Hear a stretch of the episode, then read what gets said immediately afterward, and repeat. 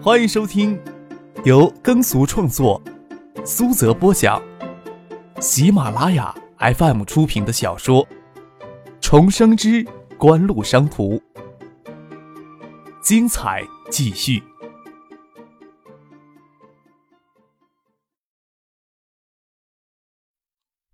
第六百七十五集。李信见朴真儿进了房间，站在门口，小心翼翼的问张克：“你在桌子底下踢我做什么呀？我本来还想早一些睡觉呢。”嗯。张克问道。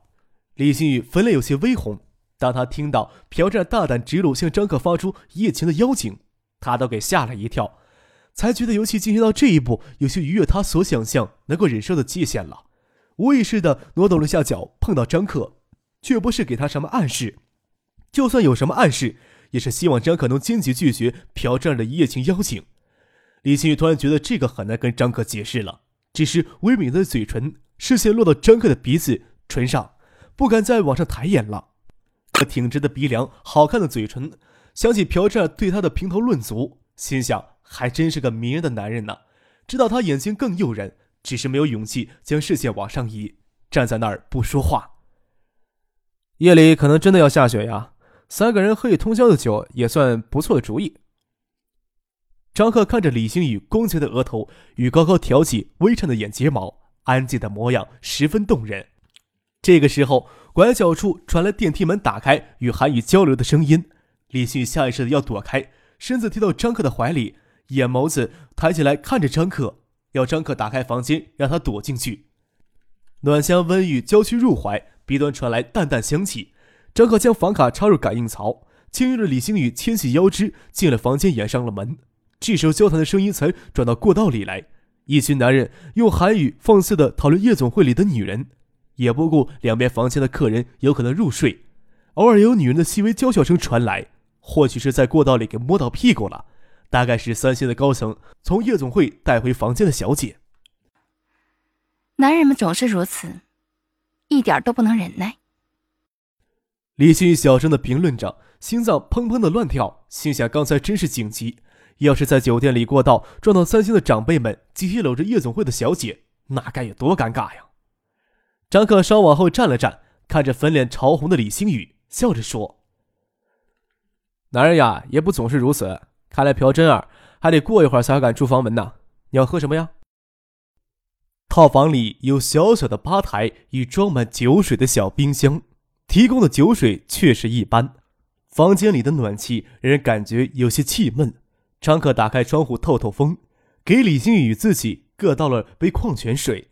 虽然知道朴真儿会很快敲门出现，但是单独与张克在房间里，李星宇又莫名其妙的感到紧张起来。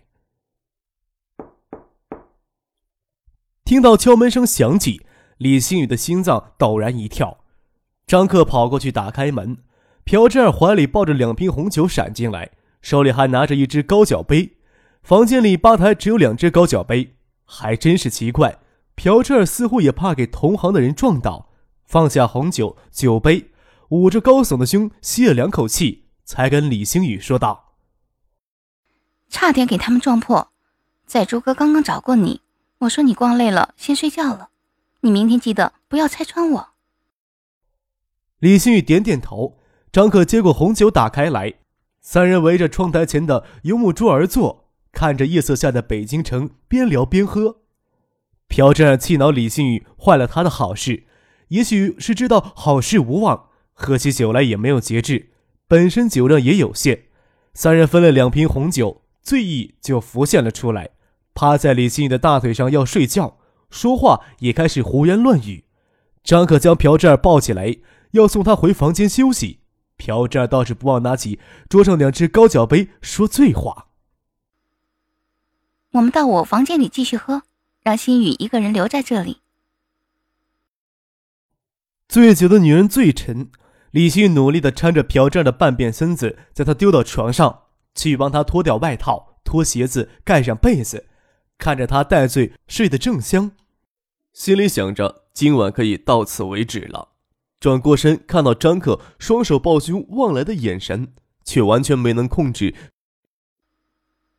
这儿这里应该还有一瓶红酒的，我们是不是偷偷的将它喝掉？李新宇心慌慌的去酒柜拿瓶红酒，与张可蹑手蹑脚的将房门关上，回到张可的房间里。进了房间，才想起来朴真儿虽然醉酒了，但是刚才将两只酒杯都拿在手里回去，房间里还剩下他刚才在喝的那只酒杯。李星宇出来时又没有将房卡带在身上，抬眼看了看张可，细声的说道：“要不介意，你也用的酒杯。”张克看着李星宇动人的模样，哪里有能力拒绝他？打开酒瓶，新倒上了一杯红酒，拿毛毯铺在微凉的窗台上，与李星宇全腿坐在窗台，将红酒与酒杯放在两人中间的窗台上，看着窗外的飘雪，李星宇心想：幸好一起过来喝酒，不然独自一人在房间里看着窗外的飘雪，会有一种给寂寞死掉的感觉。迷迷糊糊间有些头疼，这才觉得昨天夜里酒喝的太多了。听着耳畔传来清晰的心跳声，李欣已确信自己是趴在张克的怀里睡着了。昨天真是喝了太多酒了，一瓶红酒喝完，又从酒柜拿了一瓶普通的洋酒，喝的兴起，还跟张克抢着来喝，说了一些很无谓的话。不知道有没有将自己第一次来大姨妈的事情跟他说了呢？李新宇有些不大确定，或许说了，或许没有说，说或者不说都无所谓，自己一定将一些更不堪入目的丑事儿都说了出来。李新宇不确定张克有没有醒，那眼睛小心翼翼的睁开一条缝，见张克还穿着衬衫，皱巴巴的，至少呀还穿着，感觉有些冷。那边的窗户开着半边，记起来昨夜喝酒喝的身子发热，将外套脱掉，只穿着贴身的衣物，还是觉得热，才将窗户打开半边来透气。乍看到挂在床沿上黑色蕾丝边的乳罩，李靖宇吓了一跳呀，眼帘低垂着看着身上还穿着贴身的薄绒衫，才隐约的想起来醉意浓时嫌那里勒得慌。还让张克伸手到后背帮自己将搭扣解开，解开之后似乎还讨论过胸大的烦恼，真是胆大到妄为呀！还好没有将嘴就将衣服都给脱了，还做过什么呢？还接吻了？记忆的感觉很清晰呀，不对呀，酒醉的那么厉害，哪里可能记得那么清晰呀？是梦里接吻吧？李新宇回忆起接吻时嘴唇相触的温软感觉，太真实了，又不像是在做梦。又想自己都没有接吻的经验，哪里知道真实接吻是什么感觉呀？只是做梦也太小心翼翼了。这么想着，李新宇都觉得脸有些微烫了。这时候最要紧的还是想着怎么从这个房间逃离出去，哪可以真去想那些有的没的呀？李新宇的身子微微的动了动。坚实饱满的乳房贴着张可肋骨太久了，稍稍一动就有些酥麻的感觉，身体的感觉瞬间都恢复了过来。感觉张可的一只手搭在自己腰上，感觉的纤细的手指节通过薄绒衫或者薄绒裤传来微的热度，心里想：他有没有趁机轻薄自己、摸自己呀？给张克的手掌搭在臀上，李旭都能感觉到自己的臀部丰盛饱满、弹性十足。臀型也相当的不足，这时候又为自己这么迷人的臀部而得意，倒也不介意张克的手掌摊放在上面，有些微痒的感觉。只是清醒过来，不能放纵这种感觉，还是赶紧想法子逃离这个房间才是。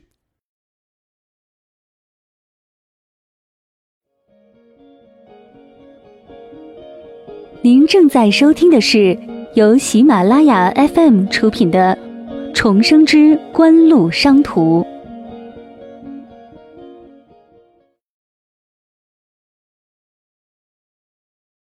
李星宇屏住呼吸，等了片刻，见张克呀没动静，手背后面将张克搭在自己腰上那只手挪开了，又等了一会儿，又试着去挪搭自己屁股上的那只手，整个过程脸都贴在张克的胸口上，不敢抬头来看他的脸。将张克的双手都挪到一边，李新宇才松了一口气，双手撑到张克腰间的床垫上，慢慢用力让自己身体稍稍抬高些。见张克还没动静，这才抬头来看张克的脸，却看见一双晶亮的星眸。啊！李新宇心虚的手一软，身子又跌回到张克的怀里，忙不迭的爬坐起来，不敢看张克的眼睛，细声的问：“你醒过来多久了？”你叫我手移开的时候。梦。李星宇又不能说不信，要说张克早就醒了，那他的手放在自己屁股又是什么意思呢？我只记得酒喝到最后都有些醉的。还没有醉得这么舒服过呢，你感觉还好吗？张可欠着身子坐起来，才发现酒喝多了入睡，鞋子都没脱，一身衣服都皱巴巴的。他这才弯腰将鞋子脱掉。李新宇羞涩的笑了笑，点了点头。不得不承认，这样的醉酒还真是舒畅。窗帘没有拉上，清亮的晨光从玻璃窗外透进来。天色还早，看上去光亮，不过是雪的反光。张可掏出手机来看了看，才五点多，站起来问李星宇：“你要不要再睡一会儿呀？”李星宇抓住托放在一旁的外套与手袋，他忘记将房卡拿在身边了。这时候回房间肯定惊醒朴真儿，怎么跟他解释呀？要是给李在珠知道自己在张克的房间里过夜，后果可比上回要严重呢，指不定家族里也会闹得人仰马翻。酒店行政层的半层楼都给三星来北京参加新品发布会的高层住满了，还真是偷情的好地点。李信颇为无奈地看着张可，张可见他愁眉紧拧的样子，猜到他在担忧什么，说道：“你将衣服换下来洗一洗，我打电话让酒店将你的衣服拿去熨一下。酒店这时候应该还能提供服务。要是在酒店外穿整齐的衣服吃早餐，接到朴站的电话，说不定还能混过去呢。”李迅心想，也只有如此了。先到浴室里脱下衣服，身子藏在门后，递给了张克。这时候才发现夜里扔在床头乳罩还没有拿进来，浴袍比较暴露。李迅可没有勇气光溜溜的只穿浴袍走出去，细声的说道：“能不能帮我把床上那个拿过来？”张克捡起床上黑色蕾丝边的乳罩，即使再正常的男人，也会情不自禁的凑到鼻端闻一闻。还留了淡淡的体香。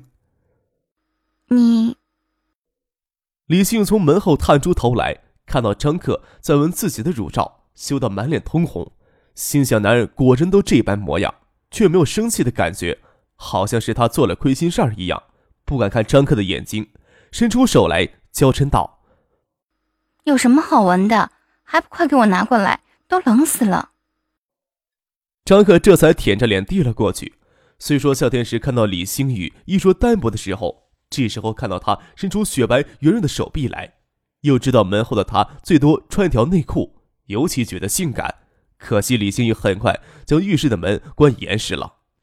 李星宇洗了澡，穿上浴袍，换张克进去洗澡，也担心朴振的电话会随时打过来。等换上熨好的衣服，与张克走出了酒店，才松了一口气。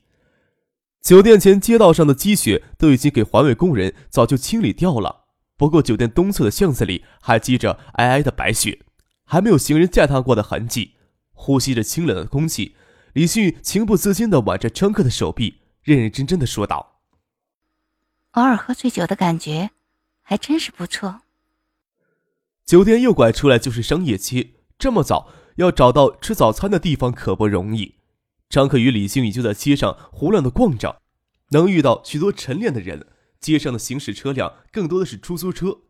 找到一家连锁的早餐店，早餐店的人倒是不少。点了油条、皮蛋瘦肉粥、茶叶蛋、豆浆。这时候李星宇才接到朴振的电话，朴振这才醉酒醒了过来，见李星宇不睡在房间里，就担忧的给他打电话，知道他与张克到酒店外吃早餐。心里虽然有些疑惑，却没有多想，赶紧冲了澡，循着李迅的电话指示走到早餐店。见李迅还虽然穿着昨天的衣服，但是衣服整洁无皱，与张可坐在早餐店里也有说有笑。朴志知道李迅不认同一夜情的道德观，所以完全不用怀疑他在张克的房间里过夜。宿醉头疼的厉害呀，也没有心思去关注更多细节。朴占儿为昨天醉酒失礼道歉，还约张克晚上再聚到一块喝酒。张克看着李新宇侧过脸，瞥来笑意的眼神，也会意的一笑。李新宇与朴占儿用过了早餐，先离开了。张克买了份报纸，又给付俊打电话，要他陪小舅以及梁文江他们一起到这边用早餐。酒店里只提供西式的自助早餐，还是到这边喝些西周油条舒服。李新宇、朴占儿。今天却未能单独行动，要参加一些商业活动。张克下午与信息产业部副部长易云飞会谈，晚上又要去顾宅拜会顾长庚老人。三星电子的家电电子产品进入中国市场已有多年，每年都要举办多次的新品发布会，地点也不会局限在北京，邀请媒体记者参加新品发布会，甚至会有意的选择一些比较著名的旅游城市。张克基本上能够肯定了。三星内部提前制定了数字技术融合战略，对中国市场的开发策略也进行了调整。这次的新品发布会对三星来说意义重大。张克也是提前一天才拿到了三星这次要发布的新产品列表。三星将在这次新品发布会上推出他们最新的液晶显示器、数字手机等高端产品，也预示着三星正式在中国启动高端战略。这一战略将延续多年之后才再次调整。而且，液晶屏显示器与数字手机恰恰是三星以后三大支柱产业之二，这也说明了三星选择的发展方向并没有因为偶尔的因素而发生偏差。张克与姚金还有北京分公司的两名工作人员赶到三星的发布会现场，会场布置的极具现代感，有如现代的电子展馆。看着会场人头攒动，姚金啧啧的轻轻咂着舌。哈，差不多有上千号人了吧？三星的号召还真是不差啊。张克却隔着攒动的人头，与远处穿着礼服裙的李星宇交换眼神，示意。应邀出席的媒体记者、厂家、商家代表约有上千人，将偌大的会堂式的大厅挤得满满当当。张克不想引起额外的注意，混迹在参会者中间，找到座位坐下。代表锦湖签到，只是随行的北京分公司的工作人员。只有李星宇有意无意的回头瞥向会场入口，注意到张克的到来，嫣然而笑，眼神里传达着问候的意味。李在珠坐在前排的位子上，与韩国三星总部高层交流，没有意识到张克会亲自到会场来。他也特意让工作人员留意到几家竞争对手的代表列席。朴战坐在李星宇的身边。看到李迅的脸上挂着浅浅的笑，问道：“你在看什么？”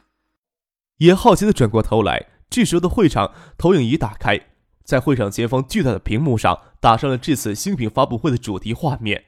会场里只有小时灯还亮，光线幽暗。朴志尔与李星宇坐在最前排，这时候看不清楚中间的人脸。张克坐下来，看着西装革履的李在珠。此时李在珠也正是担任三星。走到了展台左侧的主持台致辞。平时接触时不会觉得李在珠普通话有多不标准，这次坐在台下听他致辞，还是觉得腔调有些怪异。感谢大家抽出宝贵的时间来参加三星电子的新品发布会，谢谢大家。首先呀，我代表三星电子向各位来宾表示热烈欢迎，同时。我也想利用这个机会，向所有见证三星电子发展和三星电子一路走过来的各位合作伙伴表示衷心的感谢。大家不远万里聚会北京，探讨显示电子与移动通讯行业的发展与前景，并对共同关心的技术问题切磋交流。三星电子将陆续发布三款新的显示器。李在珠在台上潇洒的姿势介绍了三星电子新产品以及三星电子近年来在技术研发上的新成就。以及三星电子在未来战略上的调整，一点也不为他的腔调怪异的普通话而难为情。在新产品展示之后，今天赶到现场的管理者们将代表三星电子，会向中国的消费者们拜年。